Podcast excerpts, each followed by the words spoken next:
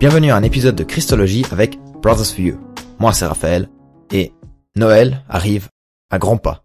En tout cas pour moi, peut-être vous écoutez pas le podcast euh, juste avant Noël parce que vous n'avez pas assez de temps, je peux comprendre. Mais en tout cas, on se pose aujourd'hui la question, qu'est-ce que ça veut dire que Christ est arrivé? Donc en fait, j'ai demandé sur Insta, est-ce que Dieu plus homme, plus l'humain est égal à Christ, est égal à Jésus? Ou dans d'autres mots, est-ce que Christ peut être Dieu et homme en même temps Ou bien est-ce qu'il est Dieu ou homme? Bon, ça c'est ma question que j'ai posée à mon frère. Du coup, ça c'est sa réponse. Alors c'est une très bonne question parce que moi je trouve que c'est une question quand même assez compliquée. J'ai entendu beaucoup de débats sur ça, j'ai entendu beaucoup de, personnes qui demandaient qu'est-ce que c'est, surtout à cause du fait que quand Jésus était sur la croix, il dit Seigneur, pourquoi m'as-tu abandonné? Et après, il tire de là la théorie que si Dieu l'abandonne, c'est-à-dire qu'il n'était pas Dieu, mais il avait une partie d'homme. Après, il y a des gens qui disent alors c'était complètement un homme qui était parfait, qui avait que Dieu comme Dieu, et c'est pour ça qu'il a réussi. Après, il y a des gens qui disent ah mais il n'a que pu être parfait parce qu'il était homme, mais aussi Dieu en soi, et c'est pour ça qu'il a pu accomplir. Moi, je trouve un peu le juste mieux, c'est la réponse la plus facile parce que dire dire qu'il est homme et Dieu. Parce que si on prend ce juste mieux, puis euh, Jésus est 100% Dieu, ce serait un peu du blasphème de dire ah mais il avait un côté humain. C'est un blasphème, c'est peut-être un peu un mot dur, mais j'ai l'impression de dire ah mais on se moque un peu de lui et on reconnaît pas 100% sa personnalité.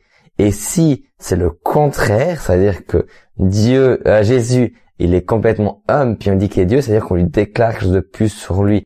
Mais c'est hyper difficile parce qu'on on sait qu'il y a ce côté trinitaire qui vient aussi en jeu. C'est encore pour moi un deuxième élément qui rentre en jeu. Et vous voyez à la manière que je réponds à cette question que il y a tellement d'éléments que je trouve que c'est hyper compliqué pour moi de dire une réponse claire et nette qui soit pour ma théologie que je connais correcte. C'est pour ça que je trouve que c'est une question assez difficile. Mais pour revenir à la question de cette Trinité, on voit que on dit c'est Dieu, Jésus et le Saint-Esprit, ils sont un, mais ils sont trois. Ça rend la chose encore une fois plus compliquée, c'est-à-dire que les deux sont, les trois sont tout, mais les trois sont quand même quelque chose.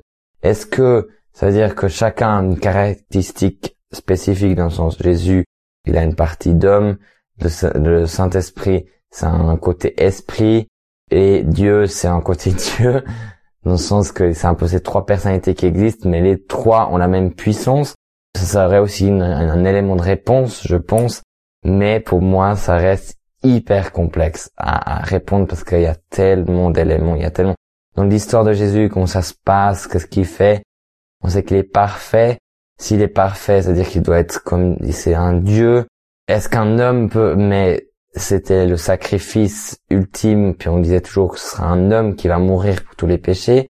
Donc, on a quand même déclaré que c'est un homme, et que à travers tous ces éléments, moi je pense et je trouve que je ne suis pas digne de répondre à cette question correctement dans le sens savoir oui, ça c'est la vérité, mais pour moi, comme je dis souvent à mon frère, ce qui est important, c'est est-ce que ça va influencer ma ma foi ou pas? Ma foi va pas être influencée personnellement si Jésus était que homme ou si Jésus était que Dieu, parce que je sais qu'il est le Fils de Dieu, donc le Sauveur du monde est mon Sauveur, donc c'est pour moi ça c'est le la vérité ultime qui règne par-dessus tout ça et qui doit euh, régner par-dessus le nom de Jésus. Après, bien sûr, mon frère, il aime ces questions. Il aime se passer sur ça. Il y a des gens qui aiment répondre à ça et qui veulent avoir une réponse. Peut-être moi je suis trop euh, simpliste et je le réduis un peu, mais pour moi c'est ce qui est important. Donc voilà. Bah trop bien, merci Mickaël. Il a, enfin c'est clair, oui, la question elle est hyper complexe et que ce n'est pas simple à répondre. Et oui, ça va changer que très peu à ma foi personnelle ou à ma vie pratique en tant que chrétien. Là, je suis tout à fait d'accord avec mon frère. Mais tout de même, il y a beaucoup de théologiens qui ont réfléchi à ça. Et puis, euh, donc pendant l'histoire euh, du christianisme, il y a aussi eu des débats sur ça. Donc, Michael a sorti plusieurs problématiques Enfin, il a ressorti la problématique de, de la Trinité. Alors, c'est pas le but d'en discuter maintenant, parce que là, je veux vraiment juste euh, me focaliser sur Christ et sa nature.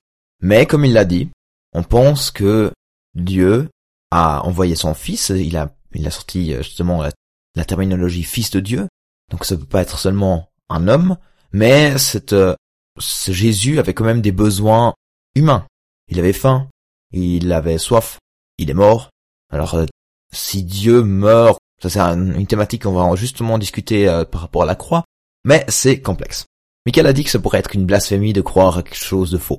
Peut-être c'est un peu fort, mais en tout cas, il y avait des gens qui ont été condamnés en tant que hérétiques, donc euh, qui croient à quelque chose de faux, en disant que Christ n'était pas complètement homme, ou bien il n'était pas du tout homme.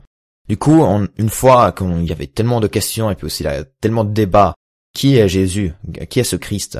Alors ils ont fait un concile. En l'an 451, c'est le concile de Chalcédoine, et là, ils ont défini, je cite de l'article Wikipédia sur le concile de Chalcédoine, un seul et même, et même Christ, Fils, Seigneur, l'unique engendré, reconnu en deux natures. Donc les deux natures, Dieu et humain. Sans confusion, sans changement, sans division et sans séparation. Alors ne me demandez pas qu'est-ce que ça veut dire sans division, mais en même temps sans séparation. Mais ces négations, qui ne décrivent presque rien, on peut dire, c'est il marque un territoire, on peut dire. Parce que le concile essayait de se débarrasser des hérésies, donc des croyances qui sont fausses. Qu'est-ce qu'il y, avait comme euh, fausses croyances? Déjà, nous avons eu le l'arianisme. Ceci, c'est de dire, bon, Jésus est le Fils de Dieu, donc ça peut être euh, un sous-dieu, un être qui est certes céleste, mais pas Dieu, en tout cas. Et donc, quand il arrive sur Terre, ben c'est seulement un représentant de Dieu, on peut dire. Dans la même direction, il y avait aussi l'adoptionnisme qui disait que c'est un humain qui devenait Dieu. Donc, à travers le baptême, Jésus est appelé fils de Dieu. Et c'est comme ça qu'il est adopté en tant que fils de Dieu. Après, il y a encore eu encore le, euh, le doquettisme qui dit que c'était juste Enfin, ça avait l'air qu'il était humain, mais c'est juste, non, il était que Dieu. Et nous avons encore les Nestoriens qui disaient que c'est la nature de Dieu se lie avec la nature humaine en Christ. Et donc, on a ces hérésies, et il y en a bien sûr d'autres encore, mais il y a ces hérésies, puis on a ces négations qui répondent à ces hérésies sans changement. Donc ça, c'est clairement contre l'arianisme, qui dit que c'est un sous-dieu et qui est devenu Dieu, ou bien comme ça, ou bien aussi l'adoptionnisme. Il y avait aussi le, le sans division qui est contre le nestorianisme, qui disait que c'était seulement une connexion, enfin une, liaison entre Dieu et l'humain. Donc voilà, je, pense que j'ai assez dit les problèmes, etc. Mais la question se pose toujours encore. Qu'est-ce que ça veut dire que Christ est véritablement Dieu et véritablement homme? C'est la conclusion euh, du concile. C'est pour ça qu'aujourd'hui, il y avait des, il y a des théologiens qui reprennent cela et puis ils disent, mais même certains jartent toute cette euh, tradition, pourquoi pas? Et là, je vais vous présenter quelques trucs. Donc déjà, on a, je pense que la plupart des gens vont être contents avec euh, cette euh, idée, c'est de prendre ces deux natures en tant que paradoxe. Ceci, Kierkegaard le fait déjà, de ce que j'ai entendu, et puis il y a quelqu'un qui est un peu plus nouveau, c'est Althaus. Mais voilà, c'est une christologie paradoxale, donc c'est de dire, bon, on ne comprend pas. Certains pourraient dire que Karl Barth, c'est un théologien aussi allemand, fait aussi de la christologie paradoxale, mais Barth, lui, il va en fait seulement décrire Christ en tant que vrai Dieu, puis dans un autre chapitre, ou bien dans une autre phrase, Christ en tant que vrai homme. Donc en fait, il va pas faire un paradoxe, mais il va décrire chaque fois depuis un point de vue il va les lier en, en faisant des liens, en regardant l'autre facette, l'autre nature, depuis une nature. Et pour lui, c'est quand même que nous avons le vrai Dieu qui s'abaisse et qui se réconcilie, et en même temps on a le vrai homme élevé par Dieu et ainsi réconcilié. Non, ça c'est un peu des trucs plus traditionnels qui respectent un peu cette conclusion du concile, mais il y en a d'autres. Par exemple, il y a Gogarten. Je sais que je cite seulement des théologiens allemands, mais c'est seulement eux que j'ai un peu regardé. Mais Gogarten, il dit, ben, Jésus n'est pas Dieu, mais c'est Dieu qui va se révéler, qui se montre en Jésus.